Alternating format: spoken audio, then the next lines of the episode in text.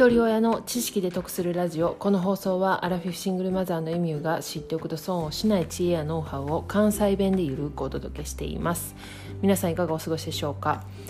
昨日は決断疲れについてお話ししました。人は1日に3万5千の決断をしているという研究結果をケンブリッジ大学が発表しているのですが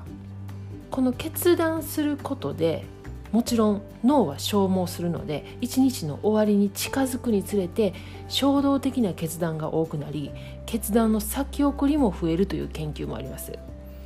私たちはこの決断疲れに対してどのような対策が取れるのかをお話したいと思います。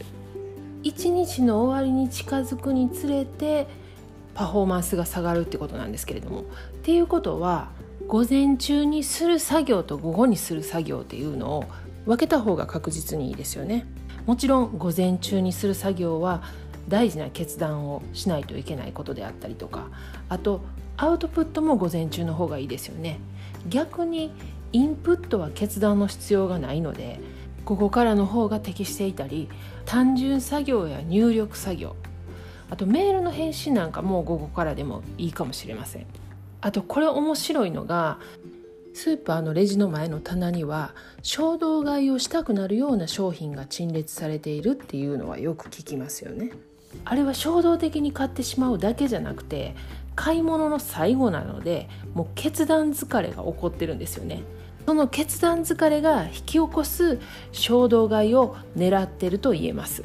なのでこの決断疲れの対策の一つとしてタイミングを測るということも重要だと思います。次に糖分を補給する。この糖分を補給することで決断力が復活するそうです。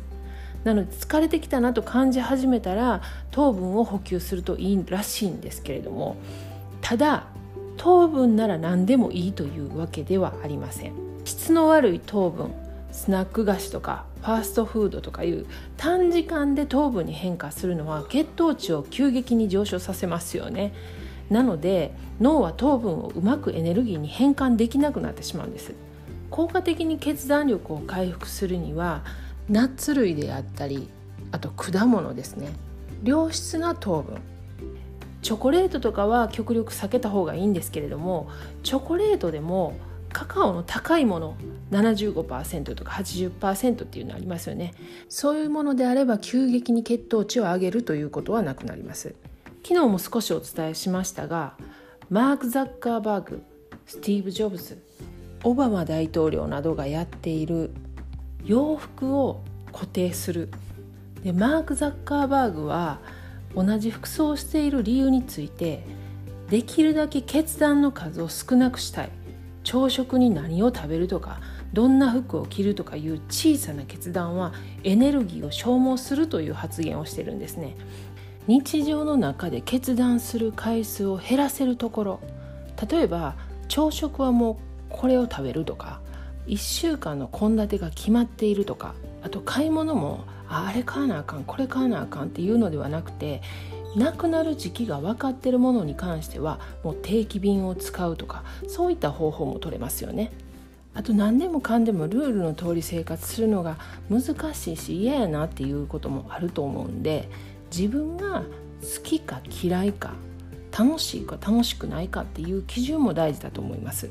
ファッションがとても好きなのに毎日同じ服を着るっていうのはその人にとって苦痛ですし